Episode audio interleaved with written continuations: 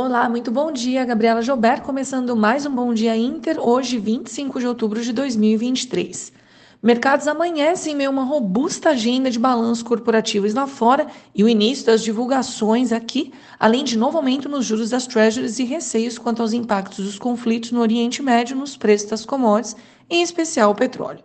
As, as bolsas globais estão pressionadas, mas o Bitcoin avança já 27% no mês, descolando dos demais ativos de riscos. Falando um pouquinho de Estados Unidos, os futuros por lá estão em queda nesta manhã, seguindo o novo aumento dos juros das Treasuries após os PMIs acelerarem em outubro, surpreendendo os mercados. A resiliência da economia norte-americana tem preocupado o Fed, que sinaliza a necessidade de juros mais altos por mais tempo. Hoje, os investidores digerem dados corporativos em agenda robusta de divulgações. Ontem a Microsoft superou as expectativas com avanço em suas receitas de nuvem, enquanto a Alphabet da Google mostrou menor crescimento em 11 trimestres e as ações hoje recuam mais de 6%. Hoje também saem resultados de IBM, Boeing, Meta e outras companhias. Falando um pouquinho agora do restante do mundo, as bolsas asiáticas avançaram, seguindo Nova York ontem, mas também beneficiadas pela aprovação de emissão de 137 bi de dólares em novas dívidas do governo chinês.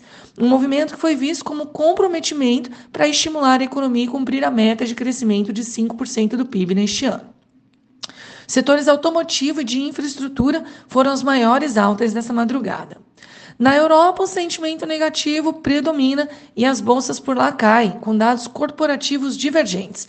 Varejo de luxo recua, enquanto os bancos avançam após o Deutsche Bank superar as estimativas. Os investidores continuam atentos aos conflitos em Gaza e à alta dos preços de energia em meio à desaceleração de atividade.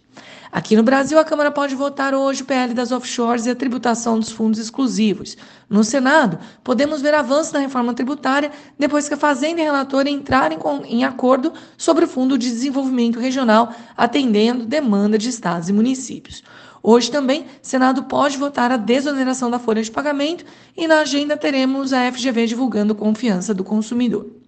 Na abertura, o índice DXY avança, os futuros pendem para o negativo e os juros das treasuries estão mistos. Petróleo oscila e minério de ferro avança com estímulos na China. Bom, que esperar então para o Ibov? A temporada de balança aqui começa com resultados de Santander, Clabin e VEG, o que deve movimentar a bolsa local, que também monitora balanços lá fora. As commodities podem ajudar as exportadoras, principalmente as mineradoras. Bom, pessoal, é, este foi o Bom Dia Inter de hoje. Tenham todos uma ótima quarta-feira e até amanhã.